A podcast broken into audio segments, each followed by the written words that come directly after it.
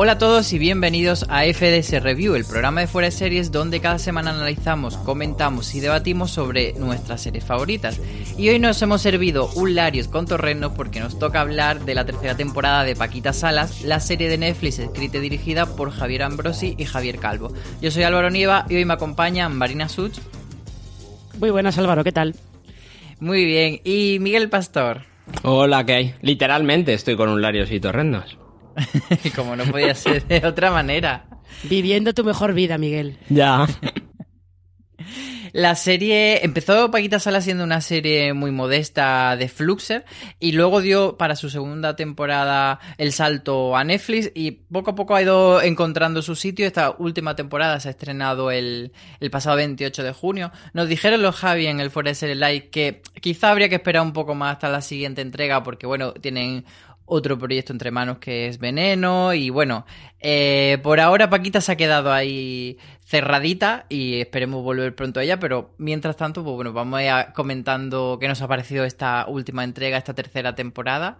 Eh, opiniones generales, antes de entrar en spoiler, como sabéis, este programa de, de, FDS Review siempre es la primera parte sin spoiler y luego ya avisaremos cuando empieza a ser terreno peligroso. Así que por ahora no, no hay susto. Marina, ¿te ha gustado esta tercera temporada de Paquita Salas? Sí, eh, es, Uy, lo has yo... hecho muy poco convencida. No, no, no, no. es que eh, estaba pensando cómo, cómo continuar después de decir, sí, me ha gustado, para que no se quedara solamente en eso. Pero eh, sí, yo creo que, y creo que es una sensación que tenemos más, que ha ido un poco de menos a más. Que um, ha ido, ¿cómo diría yo? Ha ido eh, construyendo un poco toda la historia hacia el clímax grande, que es el que llega en los dos últimos episodios. Y, y sobre todo le da un capítulo a Magui, que es algo que ese personaje necesitaba y llevaba pidiendo a gritos desde el principio de la temporada. Y me parece que es, eh, es justo donde mejor han conseguido equilibrar Calvo y Ambrosi el humor con, el, con las partes emocionales, con las reflexiones sobre sobre cómo funciona los, los tejemanejes del negocio televisivo y tal, yo creo que es eh, probablemente sea la mejor de las tres, en la que está todo eh, mejor conjuntado. Esto que comentaba Marina de que mm, la combinación de drama y comedia aquí estaba un poco más, eh, más equilibrada, algo que se ha comentado mucho y que precisamente fue una de las críticas de, de, la segunda temporada, que se decía que, bueno, entre ellos yo también lo decía, que eso, que, que quizá no estaba tan compensada. Miguel, ¿tú cómo has visto este equilibrio drama-comedia en esta tercera temporada? Se decía, ¿eh? Se decía. Pues, es que es que es verdad que la evolución desde esa primera temporada que tú llamas mmm, modesta y te quedas corto porque ellos en el live explicaron y recordaron que lo habían grabado como en cinco días, siete días y con el presupuesto de Fluxer que, que se nota en esa evolución. Y también eh, tenemos muy claro que esa segunda temporada adolecía un poco de eso porque, como ellos mismos dicen, estaban en muchas cosas, no estaban centrados en esta temporada. Y me parece que sí que se nota ese salto cualitativo eh, en centrarse en esta temporada y equilibrar más eh, todos esos aspectos eh, de comedia y drama y en general de todo, todos los, los demás aspectos. Eh, me parece que equilibran muy bien todo. Luego cuando vayamos a la parte con, con spoilers desarrollamos más esto. Otra de las críticas que se le solía hacer a Paquita Sala es que tuviese demasiados cameos y que los árboles no nos dejasen ver el bosque. Marina, ¿tú crees que esta vez los cameos estaban justificados, que han sido demasiado o cuál es tu opinión? Es que yo creo que los que nos quejamos de que hay demasiados cameos somos los que sabemos quiénes son toda esa gente. Y me da la sensación de que el 80% del público de Paquita Salas no tiene ni idea. No saben ni siquiera quiénes son los concursantes de, de OT que aparecen en esta temporada como figuración, porque están, están haciendo de figuración. Eh, nosotros a lo mejor sí que sabemos quiénes son todas, todas las repres que hay en, en esa reunión de la Asociación de Repres o los concursantes de OT que están de fondo en, en esa fiesta o eh, los, eh, los responsables de, de prensa que están organizando las alfombras rojas. Es un poco, me da la sensación de que es una queja que solamente tenemos quienes sabemos quiénes son esas personas. Y el resto del público le da un poco igual la verdad. A ellos les resulta, les resulta muy chocante a lo mejor encontrarse de repente a, no sé, pues a Terelu, por ejemplo, pero claro, Terelu no es un cameo, Terelu está haciendo un personaje. No es lo mismo. Yo creo que no hay, que no hay demasiados. Los que hay, cameo como tal, hay pocos. Y luego todo lo demás que es figuración, eh, pues los Javis han tirado de colegas, en plan de, oye, veníos, os pasáis un día o dos días o lo que sea, venís, os, os vemos, aparecéis de fondo y ya está. Esos yo creo que mm, solamente distraen si tú estás más pendiente de, de, buscarlos y de encontrarlos y sabes quiénes son. Y de verdad que yo creo que la gran mayoría del público de la serie no sabe quiénes son. Como los figurantes de la rueda de prensa de Arte Madrid, ¿eh? Eh, exactamente igual, exactamente igual, o incluso eh, los periodistas que hay en la alfombra roja de la fiesta, que los conocemos en este caso, Álvaro y yo, pero el resto de la gente no tiene por qué conocerlos.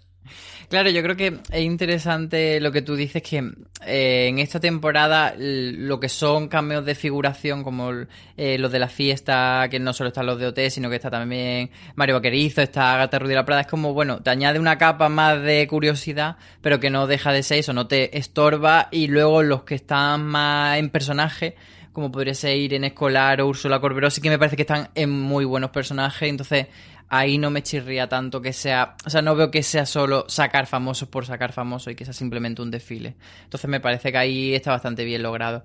Otra, otra cuestión que podemos sacar sobre esta temporada es si, si bueno, si es una serie que es para todo el mundo, como tú decías Marina, es una serie que los que conocemos mucho el mundillo eh, la vemos como con más interés porque están contando cosas que nos tocan muy de cerca y quizá por eso se quede fuera para, el público general. Miguel, tú que estás más cerca del público general, ¿tú cómo, ¿cuál es tu opinión? Sí, es verdad, pero eh, aún así eh, me cuesta abstraerme y ponerme en el lugar del que no entienda toda esta parte meta que, que el final es muy, muy meta. Eh, eh, ¿Cuál es el interés de la serie? Creo que pierde un 50% de interés si no sabes quién es quién y por qué están pasando las cosas. Sobre todo en esta temporada, ¿eh? Porque la temporada pasada había muchas cosas que eran divertidas y graciosas per se, sin saber quién era quién pero en esta he visto esa evolución hacia eh, debes saber Mm, quién es Belinda Washington y de quién está haciendo Belinda Washington y las referencias a qué está haciendo. Eh, me parece que hay tantas referencias que hacen que sí que sea un poco compleja para no, no complicada de entender, porque el trasfondo de esta temporada creo que es muy claro, pero sí el apreciarla al 100% si no estás un poco eh, metido en el mundillo, o haces como yo y vas y preguntas, o lees el artículo en fuera de series. Marina, ¿tú cómo lo ves? Eh, yo creo que eso lo que hace es aportar la, capa extra, como quien dice, porque yo sí que he hecho esta prueba con gente que no, que no sabe quién es el 80% de la gente que sale en Paquitas Salas y que la disfrutan mucho. Lo que pasa es que ellos se quedan con, eh, podemos decir a lo mejor, la primera capa de la serie, que es igual eh, la capa más emocional o del, de las relaciones, por ejemplo, las relaciones entre Paquita y, y Maui o Malu. no tienen por qué saber eh, todo, ni siquiera tienen por qué saber eh, la gran aparición final de la temporada. No tienen por qué conocer esa historia porque es una historia que Paquita Salas ya ha contado antes. Entonces, eh, yo creo que disfrutarla al 100% evidentemente lo haces si sabes quiénes son quién es toda esa gente y por qué Belinda Washington está haciendo lo que está haciendo y a quién referencia y todo eso. Pero si no lo sabes, creo que está suficientemente, suficientemente bien contado para que lo puedas disfrutar igual. Lo que pasa es que, evidentemente, puede ser un disfrute a lo mejor un poco más superficial. No es una serie tan especial si te pierdes esa capa. Es una serie que está bien escrita y que se nota que está mejor escrita cuanto más pasan las temporadas, pero no tiene ese, ese punto de ser una serie especial y distinta si no entiendes todo eso. Sí, yo creo que está ahí un poco ese equilibrio, de que que al final sí que entiendes, como decía Marina, la parte emocional, pero que también la gente se puede quedar con muchas coñas de Paquita Sala, pues el típico chiste de esta temporada de eh, tú lo llamas hater, yo lo llamo hijos de puta, yo creo que eso llega a todo el mundo y un poco, pues eso, el lo que es Paquita, la esencia, yo creo que es bastante entendible de esa mujer que se ha quedado soleta, que no sabe muy bien hacia dónde tiene que remar, pero yo creo que entonces todo eso sí que se coge bien. Si os parece, vamos a escuchar a la sintonía de Paquita Sala. Esto significa que cuando volvamos empezaremos a hablar con spoilers, y que si alguien todavía no ha visto la temporada de Paquita Salas que ha tenido tiempo, pues que nos siga escuchándonos y quien sí la haya visto, pues que se quede con nosotros. Pues nada, vamos con Isabel Pantoja. Paquita tiene una pena, Paquita quiere más. Con el mundo por maneja la ciudad. Ay, si Paquita supiera que maneja su suerte, un prodigio su mente y su forma de andar. Ay, Paquita, señora niña bonita, pasión y tesón que andando es mucho más fácil llegar. Ay, Paquita, consigámoste una visita. Todos te quieren, todos te buscan, Paquita. Ay, ay, ay, mi Paquita. Ay, ay, Paquita. Bueno, ¿qué os ha parecido vosotros esta nueva versión de, de la cabecera de Paquita Sala Marina? ¿Te, te convence o no? Eh, a ver, yo tengo, le tengo cierto cariño a las a la de la primera temporada, porque era así como un poco no de andar por casa porque era de mis cafeína, pero bueno, era como un poquito más la paquita esta que estaba ahí buscando por todas partes cómo salir adelante. Pero esta yo creo que va bastante bien con, con todo el universo que se ha creado alrededor de Paquita. Y lo que me parece una fantasía es que esté cantada por Isabel Pantoja y esté producida por Luis Cobos. que es ya pico Paquita. Sí, sí, totalmente. Pues si os parece, vamos a ir analizando la temporada episodio por episodio, porque son solo seis episodios, son cortitos y sí que es verdad que tienen como mucha entidad propia cada uno. Así que vamos a ir haciendo con, con los oyentes este viaje por la temporada recordando las tramas y viendo qué nos pareció. Empezamos por ese primer episodio eh, ambientado en la gala de los Goya, que yo he escuchado a mucha gente mm, decir como que quizá era el peor o que todavía no, no estaba metido en harina la temporada. Yo no estoy totalmente de acuerdo, pero no sé qué os parece a vosotros, Miguel. Yo creo que no es el mejor, pero me parece divertidísimo como arranque y lo que sí que creo es que está un poco fuera de la trama general que conforman los otros cinco. Creo que eh, te diría que incluso los otros cuatro. Creo que desde, desde el tercero al sexto están más compactos y ese primero y el segundo que está hecho específicamente para, para, para ese tema eh, están un poco más separados. No es el que menos me gusta, ¿eh?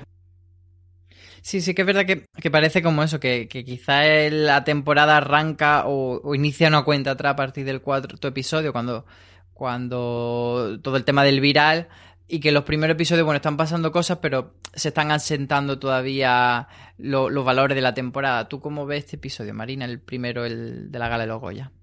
Es que yo creo que este es un capítulo de, de, cierre de etapa, porque aunque parece que Paquita cierra una etapa al final de la segunda temporada, cuando cierra la, la, agencia, en realidad ella cierra la etapa cuando se puede despedir, como Dios manda, de Macarena García, que al fin y al cabo era la última, la primera y la última representada que, que le quedó de PSM Management y es la que vemos al principio de la serie cómo eh, la deja, ¿no? Que es esta que deja por spam, cómo puede hacer esas cosas por spam. Y, y, yo creo que es, es, eso, es un capítulo que hace falta para darle cierre, sobre todo cierre emocional, a la primera etapa de Paquita en la serie. Hay un eh, Conchi Cascajosa hizo un hilo en Twitter que era muy interesante hablando sobre pues todas las eh, el subtexto, todos los guiños que había en que había en el capítulo y yo creo que hace falta por eso, para que Paquita se pueda decir adiós de verdad y desde un lugar, desde un sitio emocional con el que ella se quede a gusto, decir adiós a esa etapa suya que estaba marcada por Maki y por la relación que tiene con ella y, todo eso. Y luego vamos a ver el nivel de eh, universo alternativo que tiene el capítulo, que tiene el capítulo esa gala de los Goya es maravilloso, es genial. Sí, sí, es que. Bueno, explícalo un poco, porque claro, esa, esa gala de los Goya no es cualquier gala de los Goya, es la gala de los Goya de la llamada. Lo que pasa es que la gala de los Goya la llamada era la 32, me parece. Y ellos se llevan esta gala a la 34.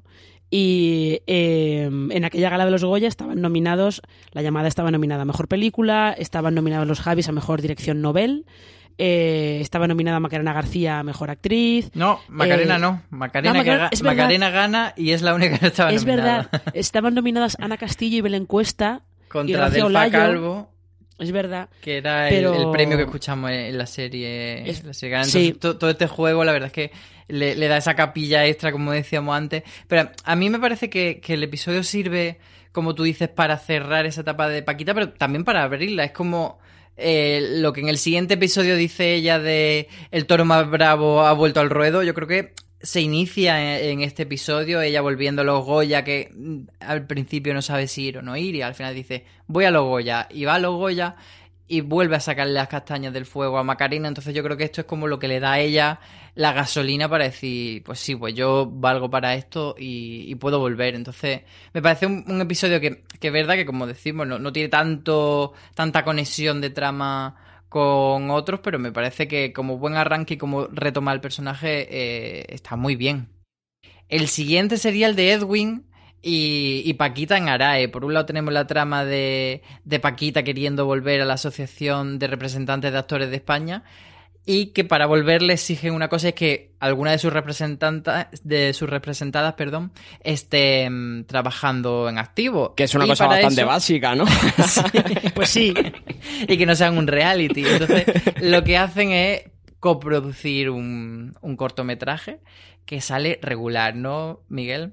Sí, copro- y coproducir me parece, me parece un eufemismo, porque es, eh, yo he puesto mi casa y tú has buscado todo el dinero.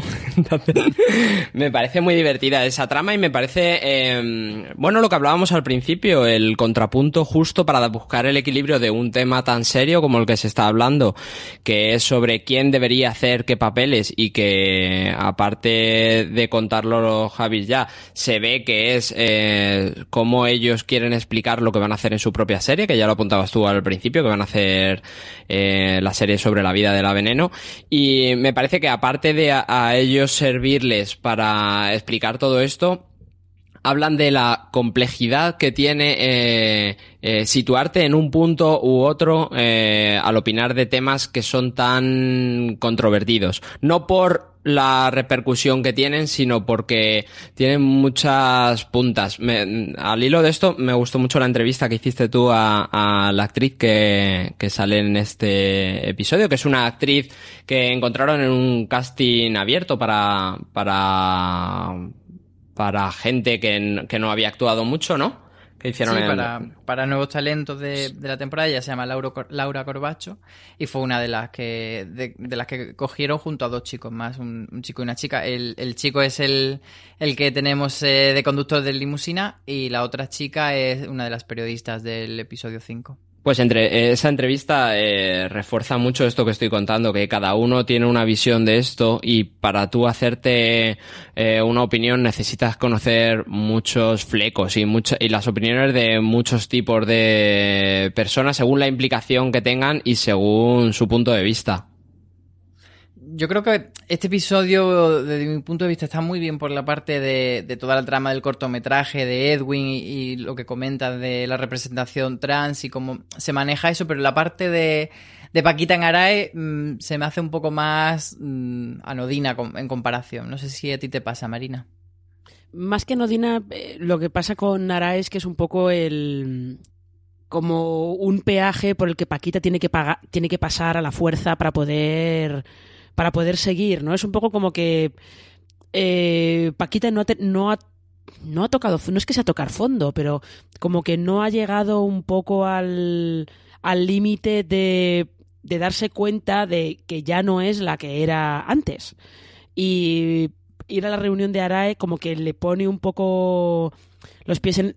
no La bofetada de suelo. realidad. Sí, es, sí, es un poco la bofetada de realidad, efectivamente. De Paquita, sí, tú dices que eres repre, pero necesitas que tus representados eh, trabajen. Lo que pasa es que, claro, como la pobre Paquita pues está muy desactualizada y muy obsoleta, y la pobre eh, no, sabe, no sabe qué pasa ahora con Ciudadanos y por qué Tony Cantó es polémico, pues claro, eh, le van dando por todas partes y no, no sabe por dónde se mueve. Y pero la trama de Aira sí es verdad que se queda un poquito descolgada también porque toda la parte de, del corto de Edwin yo creo que está bastante mejor trabajada. Yo creo que también porque esa parte tiene una tesis muy clara, ellos quieren contar algo de una manera muy clara y también quieren mostrarte que Paquita se puede equivocar. Entonces, eso funciona mejor y quizá también por eso, por comparación, toda la parte de, de, Arae y de los repres y de, y de Lidia Bosch siendo un poco la voz de la razón ante, ante todo lo que quiere Paquita, pues a lo mejor se queda un poquito más coja.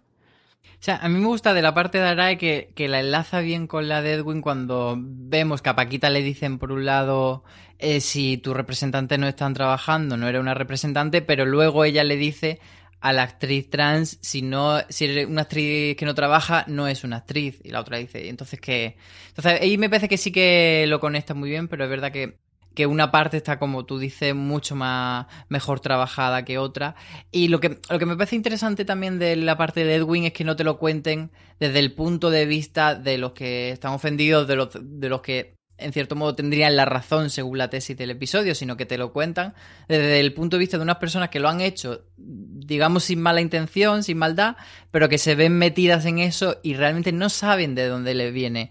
Y en el proceso aprenden de dónde venía esa polémica y, más o menos la aceptan. O sea, ese momento de Paquita googleando que es ser cisetero y aprendiéndolo después de decir a mi Lady no la insulte con eso, me parece el verdadero hallazgo de ese episodio. Y bueno, el siguiente ya sería uno de los episodios favoritos, el de B-Fashion, tenemos a Magui drogada, tenemos a Úrsula Corberó y tenemos la Resad. Marina, ¿este episodio qué te parece? ¿También de tus favoritos? Este es de mis favoritos, pero es de mis favoritos eh, por cositas, a lo mejor por detalles tipo como lo de B-Fashion es evidentemente es todo el diablo viste de Prada. Sí. Lo que pasa es que lo que está muy bien es que ellos eh, la referencia que sueltan al diablo viste de Prada es como una cosa muy de pasada, un guiño muy pequeño, que es cuando Paris, que es el personaje de King Jedet, le dice a una de las empleadas de B-Fashion, ¿qué tal, ¿qué tal tu gastroenteritis? Sí. es una cosa como muy de pasada y un guiño como muy, ¡pum!, te lo dejo ahí. Pero sabes perfectamente el entorno en el que se está moviendo y sabes bien eh, qué tipo de personaje es Bárbara Valiente. Y mm, eh, eh, es que eh, el capítulo, pues los capítulos de Magui eh, me parece que están muy bien porque mm, Magui es un personaje que es verdad que se ser como muy entrañable porque la pobre a veces es muy inocente y, y no termina de saber cómo, cómo manejarse en, en, este mundo. Es un mundo que le queda enorme, le queda grandísimo a la pobre Magui. Entonces también está muy bien la conversación que tiene con Úrsula Corberó al final en la fiesta cuando están las dos hablando y Úrsula Corberó le cuenta lo de que física o química va a volver, pero que su repre eh, ha dicho que, que, no la va a hacer porque no puede volver atrás y tal. Y tú ves lo que como Maui va hablando con Úrsula diciéndole, bueno, pero tú qué quieres hacer y, y pues si quieres hacerlo tú, pues tienes que tienes que decir que, oye, que, que tú eres la jefa en este caso y te tienen que hacer caso y tal. Y ves también un poco cómo eh, en Magui ha intentado huir de algo que realmente se le daba bien y en, y en lo que y en lo que era feliz, ¿no? Es que lo de B-Fashion da para muchos chistes, pero claro, tú ves a la pobre de hija mía, es que te queda tan grande esto, pero tan grande. Vuelve con Paquita, si es que era lo tuyo, vuelve con Paquita. Bueno, no era realmente lo suyo, pero sí que vemos que por lo bien. menos que por lo menos había aprendido con el tiempo. Pero sí, en su momento no, no, sabía lo que era un link, no. pero, pero, pero sí que el episodio demuestra que, que, algo sí que aprendió ahí a la falda de, de, de Paquita, ¿no? Sí, y luego, luego todo lo de la Resat, eh, es que lo diré en escolar, me parece todo algo tan genial y tan maravilloso que es, bueno, es tremendo. Sí, que yo creo que esa es otra de las de esas capas que, que, decíamos antes que quizás no, no se pilla, o sea, que tienes que conocer que, que Irene Escolar es una actriz tan intensa, tan de teatro, tan tal, que cuando la ve interpretando a una dramaturga tan intensa te haga gracia esa conexión y ese, ese guiño realidad y ficción. Miguel, ¿a ti qué te pareció este, este episodio? Y bueno, te voy a preguntar, ¿qué te parece Terelu como Bárbara Valiente? Justo iba a eso, porque en la referencia de Marina al, Diablo Viste de Prada, lo que ahí hacía Meryl Streep, aquí lo hace Terelu Campos. Y, en y lo curioso es que en el universo de, de los Javis lo hace bien. Me parece que eh, ella abraza el que no es actriz, ella hace lo que tiene que hacer y me parece que está súper bien, sobre todo en comparación con la, mm, los prejuicios que yo tenía contra que Terelu Campos saliese haciendo un personaje que es mm, se desarrolla bastante y que tiene muchos flecos y que mm, lo explican muy bien los, los Javis con el guion y ella lo defiende bastante bien. Y luego Ana del Castillo volviendo a mí, a cuando vi ese episodio creí que, que era un poco pegote eh, el abrir esa, ese melón para dejarlo en Ana del Castillo eh, ha tenido una evolución desde esa primera temporada pero nada más lejos de la realidad porque, porque es detonante para el final de temporada. Sí que era una trama que, que parece que no, que no iba a ningún sitio quizá al principio, ¿no? Sí, Marina. Sí. Sí, ah, no, perdón, es que eh, yo creo que para, para entender mejor lo de Irene Escolar también tendríamos que decir que es la nieta de Julia Gutiérrez Cava. Hay que, hay que, es sí, que sí, las es capas son descendiente son de una bueno, estirpe de actores. Efectivamente, y que ella solo hace eh, teatro importante y tele ha hecho muy poca.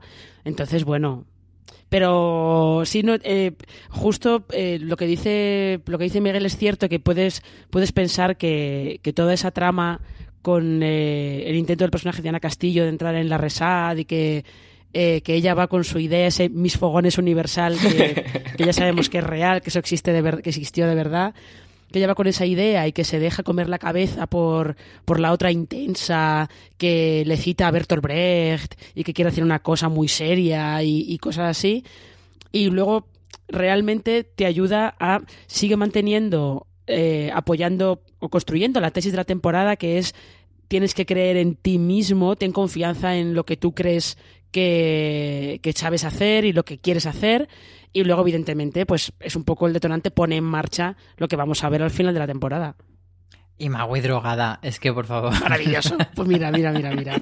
Los mejores memes no los has dejado Ma- Magui drogada. Es que, es que además la- lo de Mago y Drogada cuando está con, con la, eh, la PR esta que no sabe quién es, que le va dando, que la interpreta Ángeles Martín, que le da la, le da la copa y le va diciendo, pero adivina, ¿qué es que lleva la copa?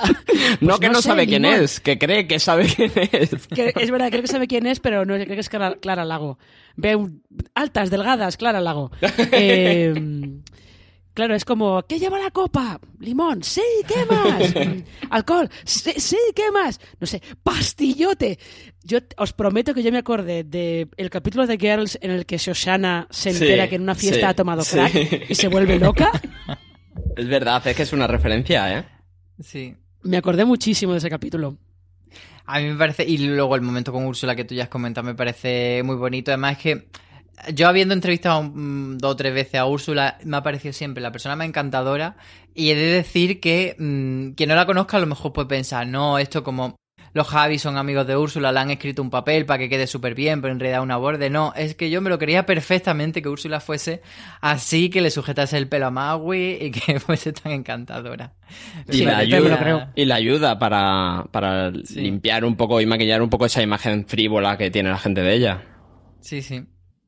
Luego el, siguiente episodio, que sería el número 4, que es este viral en el que tenemos por un lado a, a Noemí Argüelles volviendo a tener mucho más protagonismo, eh, reencarnada eh, o reconvertida, mejor dicho, en una gurú del social media, y que volvemos a B-Fashion para hacer un tutorial de contouring que sale regular y que acaba todo explotando por ese dedo famoso de, de Belinda Washington que, que sale a la luz. ¿Qué es lo que destacáis de este episodio, Miguel? Yo es que Yolanda, yo soy muy fan de lo que hace Yolanda Ramos aquí y quiero aprovechar para reivindicar también el ejercicio de transmedia que hace la serie, que hace Netflix con esos vídeos fuera de la serie que son para redes y que casi todos están basando en, en lo que hace Yolanda eh, que tiene toda la pinta de ser improvisando ella como hacía Robin Williams cuando hacía del genio en Aladdin.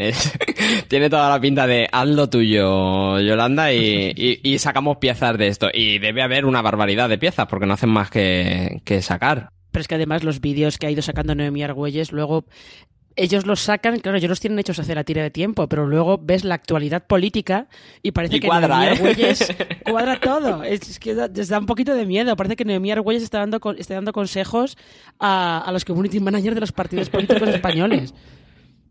Yo he de confesar que no soy demasiado fan de Noemí Argüelles. De hecho, puse un tuit, eh, lo típico que se dice, un popular opinión, y de repente y salió mucha gente a respaldar mi un popular opinión, o sea que no era tan, tan popular.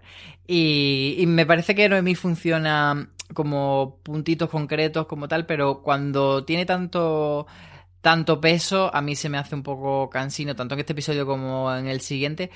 Y, de hecho yo diría que este es el episodio que a mí me parece más flojo porque toda la parte en la que están en B-Fashion eh, se me hace un poquito cuesta arriba, es como un poco eh, comedia de teatrillo allí encerrado y, me parece desde luego el menos brillante de toda la temporada, eh, aunque sea el, detonante para, o sea, lo, lo que sea necesario para, para abrir los dos siguientes episodios. No sé si vosotros estáis de acuerdo de que este puede ser quizá el más flojo de la temporada. Mm, No, no creo. Lo que pasa es que yo sí que entiendo que, que Noemí Argüelles puede ser muy excesiva. Y sí que entiendo que puede ser eh, muy cargante porque eh, es un personaje tan extremo y tan de mm, dejar que Yolanda Ramos se vaya un poco por las ramas que, mm, que a veces eh, puede ser cargante, sobre todo se puede como que fagocita un poco todo lo que está pasando a su alrededor, que es lo difícil, controlarlo y evitar que ella se lo coma todo.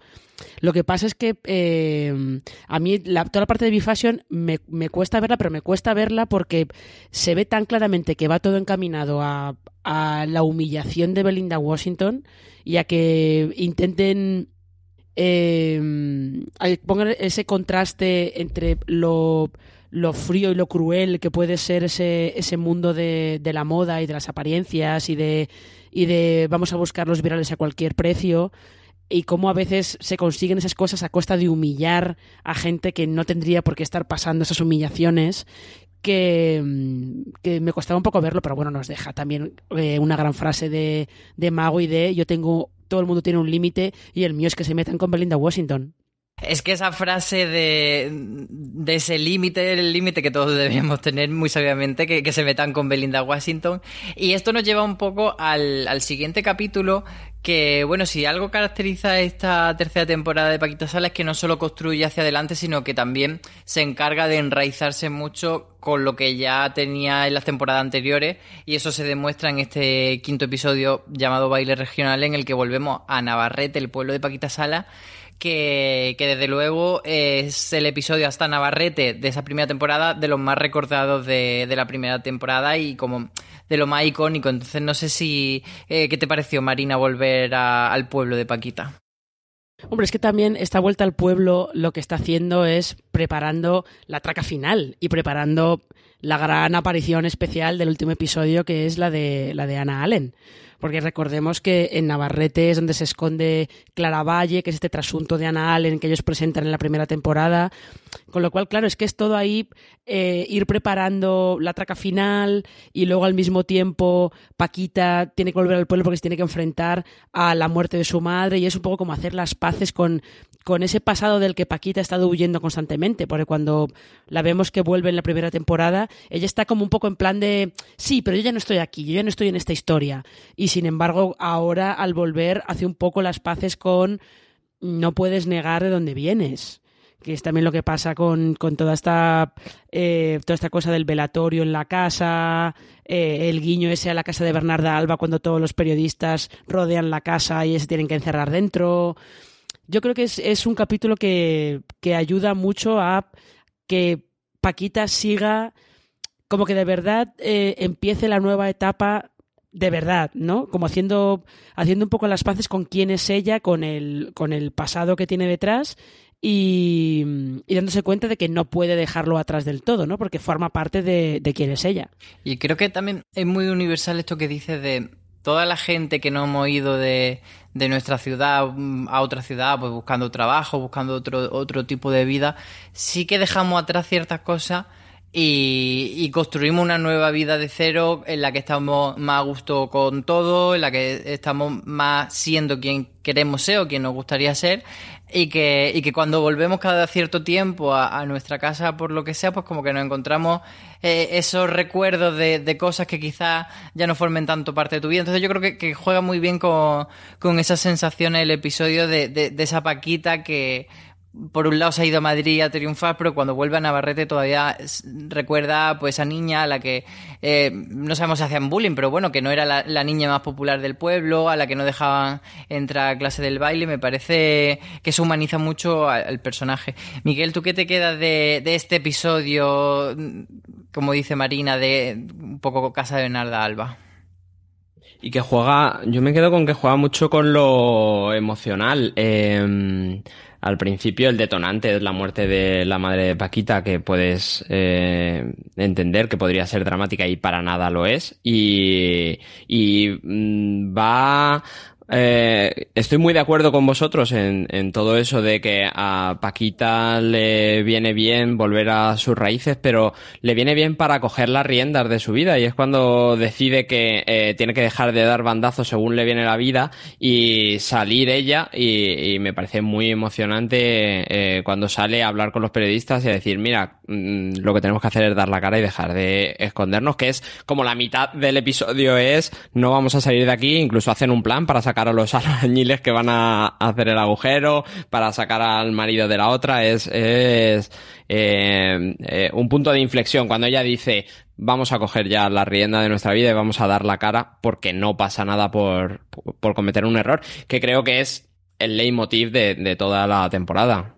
Sí, y lejos de ser redundante, une dos historias. Una es la de Clara Valle, que la conocíamos de hace más tiempo, y la otra es la de Belinda Washington, que nos contaban los Javi en el Fuera de Series Live, algo que me parece muy interesante, y es que a ella le daba la indicación a Belinda de que aunque todo el mundo estuviese en comedia, ella tenía que estar en drama y que eso jugaría a favor de su trama y así lo vemos. Me parece que esa llamada por teléfono que tiene Belinda con su hijo es lo que te hace humanizar todo y, y te hace darte cuenta que, que, siempre hay una persona detrás de, de todos estos escándalos, de todas esas mofas, de todo eh, eso que se, esos circos que se crean tanto en los medios como en internet acerca de cualquier controversia. Y, y me parece, la verdad, bastante bonito ese, esa forma de enfocarlo final. Marina, ¿tú cómo ves esa, ese, ese sacarlo todo afuera? ¿Te parece una enseñanza correcta, bonita por parte del episodio? Yo creo que sí. Eh, también porque date cuenta que eh, aquí está también la historia de Clara Valle que se esconde en lugar de en lugar de salir y decir pues mira oye metimos la pata eh, nos equivocamos ella se va al pueblo se esconde no la puede ver nadie pero claro eh, llega un punto que es que eso tampoco se puede eh, sostener durante demasiado tiempo entonces es verdad que un poco la idea con la que, que, ellos quieren transmitir es eso, de no pasa nada por meter la pata, no pasa nada por, por equivocarte, pues asumes que te has equivocado, aprendes de ello y sigues hacia adelante, ¿no? Que es un poco, que es un poco lo que importa. Y, y, lo que pasa es que, es que este capítulo es todo como muy. Porque no solamente son las emociones de Paquita al volver, sino también son las emociones de Clara al verse de repente otra vez, no solo al centro de todo, sino que ver que lo mismo que le pasó a ella, a otro nivel, lo mismo que le pasó a ella, le pasa a Belinda. Ese, ese momento que tienen las dos eh, hablando en el que eh, hablan de que la vergüenza no se va nunca y de que no pueden estar viviendo encerradas constantemente y huyendo de todo el mundo, ¿no? Que ellas de alguna manera tienen que seguir con su vida, que es por lo que se van a las fiestas del pueblo. Entonces yo creo que todo eso también está eh, eh, merece la pena, está, está muy bien tratado. Es que el personaje de Clara Valle eh, creo que es un personaje bastante bastante interesante dentro del universo de Paquita. Aparte de que nos deja ese cameo maravilloso. Bueno, no cameo, porque está haciendo un personaje, pero esa aparición especial genial de Josh Hutcherson. Sí, sea, más que los ve mm, que son pareja en la vida real y, ve esa química, esa, esas miraditas tan románticas que se echan el uno al otro, que son súper de tiernurita.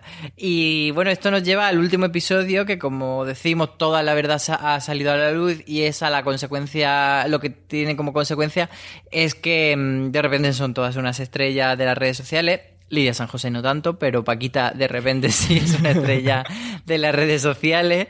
Y Belinda, un icono de la música atrás con sus cinco deditos.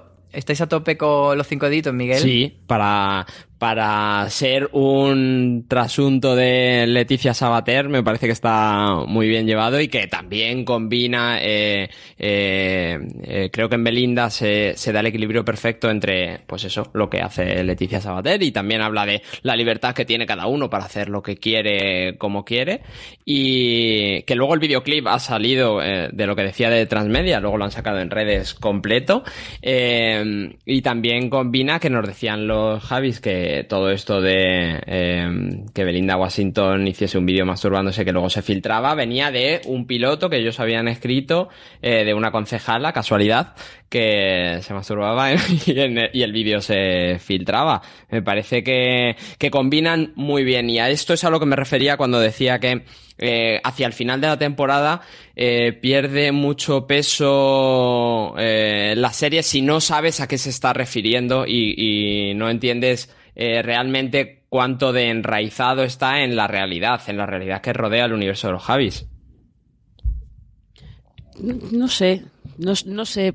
Lo de Belinda a lo mejor te pierdes esa capa extra, puede ser, pero, pero lo de Clara Valle y Ana Allen es que es- está muy bien explicado todo. Y aunque no pilles esa capa de que de repente está Ana Allen de verdad haciendo del personaje de ficción a través del que ellos estaban eh, contando toda la historia, aunque eso no, no lo pilles, yo creo que está suficientemente bien enlazado como para que te quedes con, con el peso emocional de, de lo que Paquita está viendo en ese momento.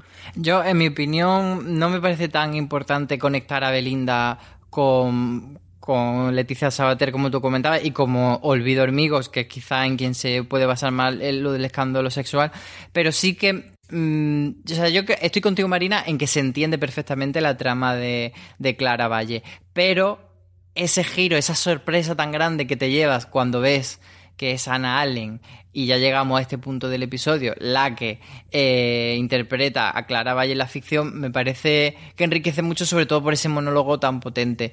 Eh, pero antes de llegar a, a comentar ese monólogo, tenemos el regreso de Magui. Y esa conversación maravillosa en la que Magui viene, bueno, Paquita primero le dice que, que quiere volver a contratarla y le dice, ¿estás en Chop? Que me hace. Y, y Magui no puede porque tiene esta película, como veis, eh, todo ese juego de, de metaficción eh, tan interesante en el que Paquita primero entra en cólera, Magui está siendo interpretada por Aura Garrido y, y todo, ese, todo ese juego. ¿Qué es lo que más os gusta de todo esto, Marina?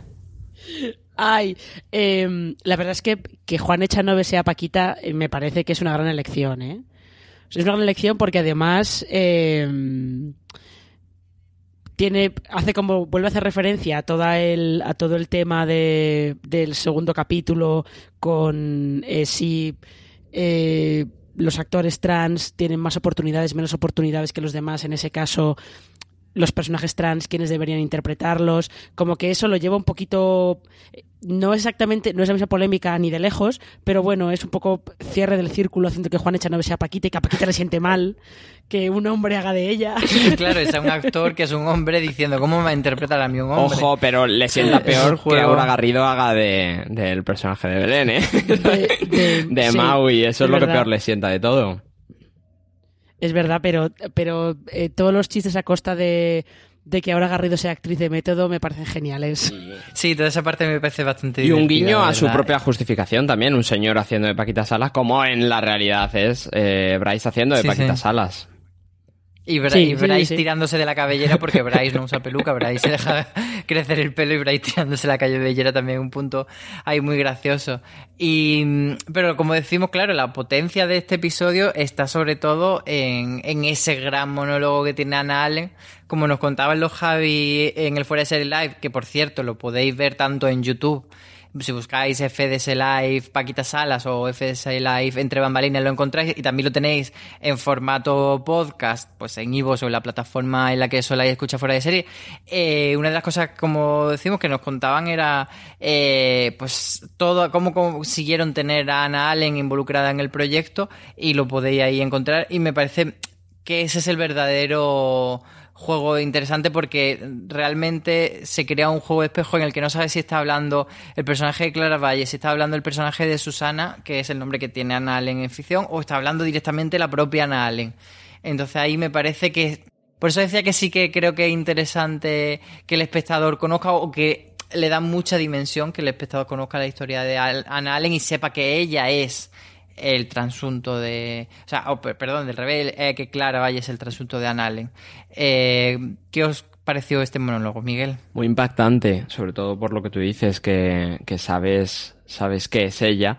Y muy impactante cuando en el live nos contaron los Javis que después de ella escribirse su propio monólogo, ella, ellos le dieron el girito final, porque hay que reírse, que es cuando dice, me están ofreciendo cosas en, Hollywood.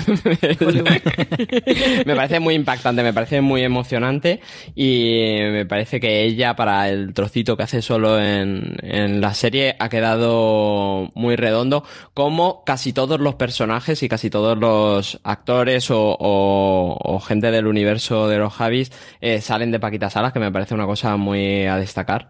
Eh, me parece que en esta temporada eh, Lidia Boss es la única que me chirría. Creo que no, no abraza bien, bien eh, lo que es eh, el universo de los Javis, pero creo que cualquiera que entra en este universo, como tú decías hace un momento con Úrsula, sale reforzado y sale con una imagen mejor. Hay otras maneras del, monólogo. Yo sé que quiero comentar que lo que está muy bien es que, aunque en realidad sea la propia Anna Allen explicándose, porque además es un monólogo si yo no recuerdo mal, lo dice mirando a cámara directamente, pero está bien que de vez en cuando, a la mitad a lo mejor ella tiene un momento en el que de repente aparta la mirada, como que mira a otro sitio y dice, eh, se me ha ido, se me ha ido la línea, o, o algo por el estilo, ¿no? Dice algo como de se me ha ido la línea, o... Sí, me he perdido en el texto o algo así. Sí, me he perdido en el texto o algo así. Que está bien que te digan eso para que nunca se rompa eh, el pacto que tiene con el espectador de que lo que estás viendo es ficción porque si no en cualquier en ese momento podrías pensar que de repente te has salido de la serie y estás viendo otra cosa, ¿no? Pero está bien que mantengan siempre la ilusión de esto es ficción, ella está haciendo un personaje, pero es verdad que a través de este personaje se está, se está explicando ella, eh, está explicando las razones por las que ella hizo lo que hizo. ¿Algo más que destacar de este episodio, Miguel, que juega con, tanto con la metaficción? Sí, hay una cosa que me he dado cuenta hablando con, todo el mundo que ha visto este episodio, que es tan potente esta última parte y la parte que ahora vamos del final, el preestreno en el cine y todo eso, que es, muy guay, eh, eh, hace que nos olvidemos de lo bien que está eh, Ana Castillo cuando va a hacer ese speech ante los productores, lo bien que explica el tema que ella quiere llevar, lo bien representados que están los productores con ese falso feminismo de me interesa que sea una historia contada por una mujer, pero no me digas cómo tienes que contarla, te lo voy a decir yo. Eh, el personaje también de la ayudante de producción, que tampoco lo hacen ni caso. esa parte me parece eh, súper interesante y me parece que el capítulo, con lo potente que es esa última parte, lo ha, lo ha tapado un poco. Me parece que no está en el discurso de, la gente y que no está en la conversación.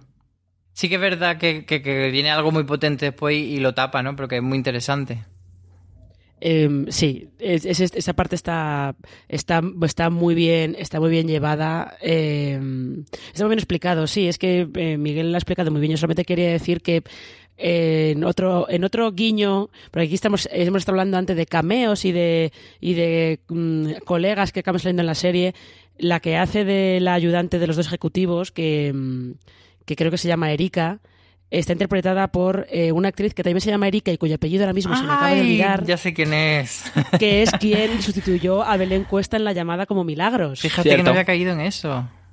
y, que, y que debe ser probablemente eh, como la Milagros, fuera de Belén Cuesta, la Milagros más entrañable que yo he visto nunca nivel de querer subir al escenario a darle un abrazo de todo va a salir bien, no te preocupes Erika. Bleda, he googleado el Gracias. rápidamente porque hacía falta que tuviésemos esa, ese datito. Eh, no sé si, si nos dejamos algo de este episodio, pero bueno, vamos eh, ya saliendo de, de analizar episodio por episodio. ¿Qué ha sido lo mejor de la temporada para vosotros? Eh, Marina, ¿con qué te quedas? Eh, pues si descontamos la parte final, toda la parte final de la película, meta, el juego de espejos que, que hacen, yo creo que me quedaría con, bueno, con Mago y Borracha, porque es maravilloso. Eh, y todo su speech de soy una fashion victim, evidentemente. Eh, no, yo creo que me quedaría con, fíjate, me quedaría con el primer episodio.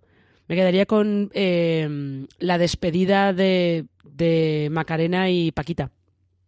¿Y tú, Miguel? Yo me quedo con el general, lo bien que está hilado lo que han querido contar, sobre todo al final. Y no decíamos, eh, no hacíamos referencia a, cuando hablábamos de la cabecera, a que incluso que la pantoja eh, sea quien canta esta canción, tenga mucho que ver con este mensaje final de la segunda oportunidad y que una persona que ha sido juzgada y condenada y cumplida la condena, creo que también quieren decir algo con eso. Entonces, me parece que está tan bien trabajado todo en comparación con lo que decíais al principio en, eh, de esa segunda temporada, que, y tan bien equilibrado que con lo que me quedo es con el global, más allá de la fiesta de Magui Borracha, que es, la bomba.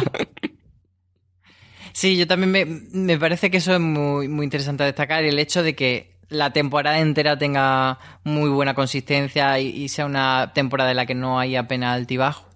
Eh, si me tengo que quedar con algo, aparte de la metaficción, que es algo que, que parece que hay consenso en que nos ha encantado a todo el mundo, me quedaría con el episodio de, de Laura Corbacho y la trama trans, que me parece que está eh, súper bien hilado. Eh, la temporada también tiene muchos momentos musicales. No sé si tenéis alguno favorito vosotros, Miguel. Bueno, es que todo lo que hace eh, eh, Belinda no es de la serie, pero me parece la bomba. Me parece eh, que tiene mucho sentido. Incluso luego, viendo el, el videoclip eh, entero en, en las redes, eh, si lo habéis visto entero, al final hace una referencia a, a las canciones de, de Leticia Sabater.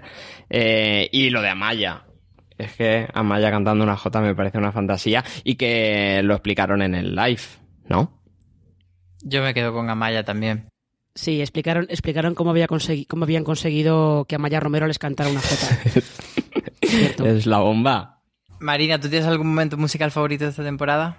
Es que ese- el momento ese de la J está muy bien porque es el momento en el que, en el que Paquita sale a tomar las riendas de, de la situación directamente. Y sobre todo la letra de la J eh, también tiene. es como una capa más a, a lo que estás viendo, ¿no? Cuando dices eso de que, de que ella es pequeñita pero que es sincera, que, que a partir de ahora pues eh, que va a contar quién es ella. Entonces, ese, ese capítulo tiene varios momentos musicales que están muy bien, ¿eh? porque también el momento en el que se van Belinda y, y Clara a la discoteca y está ahí la bien querida Mm, eh, mm. cantando y tal, también es un momento que está muy bien. Y el final de- del episodio con fantasmas de Miranda cuando están cargando el ataúd y tal, me parece también muy bonito. ¿Y cómo, se- ¿Y cómo se apoya también en la música en el principio, en el primer episodio, en el- la despedida de, de Macarena y Paquita? También se apoyan en que justo se están cantando ellas dos y como la despedida es mm, despedida, despedida. Sí, es que, es que eh, el Cadillac solitario parece que les va perfecto, la letra les va perfecto a las dos, con esa cosa de, bueno, antes éramos, lo éramos todo eh, la una para la otra, pero pues ha llegado un punto que ya no, que se acabó. Pues fijaos que a mí el Cadillac solitario se me hace un poco larga la escena. Es como mucho rato de karaoke para mi gusto en ese episodio. No sé. Puede ser, puede ser. No sé, yo creo que ahí también eh, tienes, te dejan para que puedas ver a Cayetana y el cuervo con el Goya. Y de todos los cameos, eh, actores invitados, especiales, etcétera, ¿con cuál os quedáis? ¿Cuál habéis disfrutado más? Marina. Eh, hmm. Bueno, el de Ursula Corberó está muy bien, evidentemente. Y el de Anna Allen, por supuesto, es muy potente, pero bueno, eso es, otra cosa. Pero yo creo, a mí es que los que me hicieron mucha gracia es el de Josh Hutcherson, que me hace, me hace mucha gracia y realmente está muy bien. Está muy bien hilado, está muy bien hilado todo y tiene, tiene mucho sentido. Y sí, yo creo que yo creo que esos probablemente, porque luego ya hay algunos que son como más como muy chiste privado que a lo mejor nos hace gracia y me hizo gracia encontrarme a Erika Bleda, por ejemplo, haciendo de, de esa ayudante de los ejecutivos, pero bueno, es una cosa un poco más, un poco más pequeña. El de Irene Escolar, perdón, me acabo de acordar ahora. Irene Escolar y Emilio Aragón como jefe de la Resat también. Sí, yo, yo me quedaría seguramente con Irene Escolar, como ya hemos comentado antes. ¿Tú, Miguel, alguno otro que destacar? Bueno, es que a mí me parece muy emocionante lo de las frases que le ponen a Emilio Aragón y me interesa mucho saber cómo llamas a Emilio Aragón y le dices, oye, ¿sabes lo que es Paquita Salas? Pues, pues mira, vente. Y lo que decía al principio, que Terelu me sorprende. Creo que lo hace muy bien para no ser una actriz. Sí. Por último, ¿qué os quedáis de la temporada a nivel más genérico, más de las enseñanzas o los temas universales que quiere tratar esta segunda temporada. Hemos comentado las segundas eh, oportunidades, esa gran amistad de Paquita y Magui, que es precisamente con lo que se cierra el último episodio, con ella andando por la calle Fuencarral. ¿Qué, qué es lo que destacarías, Marina? Yo creo que lo hemos estado comentando antes, o a lo largo de todo el programa hemos estado comentándolo todo. Eso de la importancia de de las segundas oportunidades, la, la sobre todo la importancia, ahora hay mucho como una cultura de la cancelación, ¿no? En plan de, en cuanto tú metes la pata una vez, cancelado, no queremos saber nada más de ti, eres lo peor. Y a ver, hay gente que es lo peor realmente, pero luego hay mucha gente que lo que ha hecho ha sido meter la pata, que tampoco, tampoco hacía falta que sufran ese linchamiento por redes sociales y que se tengan que esconder debajo de una roca porque si no, no pueden seguir viviendo. Entonces yo creo que eso eh, eso es, un tema que está muy bien tratado y sobre todo también un poco esa idea de eh, persigue, persigue lo que tú quieres y sobre todo eh, no dejes atrás quién eres. Yo creo que también es una, un tema de, de identidad, de ese aspecto de no traiciones quién eres, no quieras eh, convertirte en otra cosa diferente solamente para, para, triunfar o para conseguir lo que tú crees que es el, el éxito.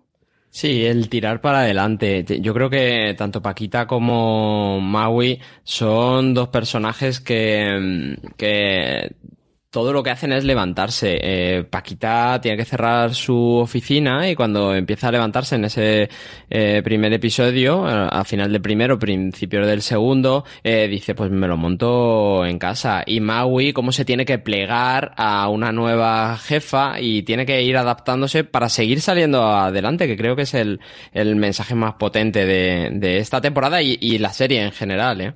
Como comentábamos al principio de, de, este episodio de FDS Review, parece que, va a tardar los Javi en volver a reabrir Paquita y que, pues eso, que una cuarta temporada es posible, pero quizá no un futuro demasiado cercano. Eh, y se ha comentado mucho que el final es un, final que cierra muy bien, que deja todo en un sitio muy bonito, a todos los personajes. Eh, quería que hicieseis un poco de futurologo y que me dijeseis hacia dónde gustaría que fuese Paquita Salas, porque pues eso, vemos que todas han encontrado su sitio, vemos que Susana, el personaje de Ana Allen, le dice que quiere que sea ella su representante, que tiene esa oferta en Hollywood, entonces no sé si veis a Paquita acompañando a Susana a Hollywood o veis que esa amistad de Maui y Paquita ya debe ser a partir de ahora inquebrantable o si puede haber otra vez fisura entre ellas, ¿hacia dónde gustaría que fuese Paquita? Miguel. A mí me gustaría que se reconvirtiese eh, otra vez, porque uno de los mensajes más potentes, eh, sobre todo del segundo episodio, con esa eh, reunión de representantes, eh, el, uno de los mensajes más potentes que me llegó es eh, cómo uno tiene que ir adaptándose a cómo pasa la vida, sobre todo laboralmente, y cómo Paquita se tiene que adaptar a que ahora las redes sociales es lo que necesitas. Y yo la vería incluso tocando otros palos dentro del sector, ¿no? Sé si produciendo o no, porque la coproducción no es poner la casa. ¿Tú, Marina? Eh, a mí me, me gustaría verla eh, en un momento, volver a, a, su momento de gloria. Me gustaría ver, porque es verdad que en el segundo episodio vimos un poco cómo era Paquita en su momento, en sus mejores momentos de los 90, pero a mí me gustaría verla cómo es el mejor momento de Paquita ahora. No hace falta que se vaya a Hollywood, pero ver eso, ver cómo manejaría pues a, pues a una Úrsula Corberó, por ejemplo, o a esta Susana, un poco que ella fuera como el como lo que pasa a veces con estos actores que se van a, a Estados Unidos y que tienen un representante en España, un representante en Estados Unidos y van un poco jugando jugando con eso. Me, me gustaría verlo, a ver cómo se manejaría Paquita en ese eh, en ese estilo, en ese, en ese momento. Y cómo negocia las escenas con Julio Medem, de, de ser representada. Bueno, lo que- es que yo sí que quiero ver eh, qué tipo de película hace Lidia San José con Julio Medem. ¿Y qué tiene que decir Paquita? Y yo estoy muy de acuerdo Sí. en, que, en que siempre hemos visto a, a Paquita, eh, salvo ese episodio de los 90, como tú apuntabas, siempre la hemos visto pues un poco desfasada, un poco en el vagón de cola, intentando no quedarse atrás, y que ahora que ella es una estrella en las redes sociales, que ayer es más conocida, que ahora le va bien, pues eso, a ver cómo mm, trabaja Paquita desde una posición un poco más cómoda, en la que encuentre, por supuesto, eh, problemas, porque si no, no tendría gracia, pero eso, verla, como tú dices, eh, siendo una Paquita más famosa, una Paquita más tenida en cuenta por parte de la industria, me parece un punto interesante para que exploren. Así que ahí lo dejamos, si no escuchan, si no están escuchando los Javis, que, la apunten y que quizá puede ser algo interesante de explorar. Eh, nada más, hasta aquí nuestro FDS Review. Como siempre, os recordamos que en Fuera de Series, la página web, tenéis mucha información sobre Paquita, que además hemos estado bastante pesaditos escribiendo un montón. Tenemos críticas, tenemos curiosidades, tenemos memes, por supuesto, y, y recordar nuevamente que tenemos ese evento que hicimos con ellos en Fundación Telefónica, el Fuera de Series Live, donde estuvieron eh, los Javis con nosotros contándonos muchas anécdotas, algunas las hemos referido en este, en este review, pero hay muchas otras que podéis encontrar y que son bastante interesantes. Así que nada más, está todo eso y están nuestros podcasts en, eh, no solo este de Paquita Sala, sino muchos otros podcasts en nuestras cadenas de Fuera de Series en Apple Podcasts, en Evox, en Spotify, en todas partes. Muchas gracias Marina por este rato de torreno hilarios. Nada, para la próxima tenemos también que, que buscarnos churros con chocolate. Totalmente. Gracias también a ti, Miguel. Gracias a vosotros. Y nada, como dice CJ siempre, yo lo replico también, tened mucho cuidado allí fuera.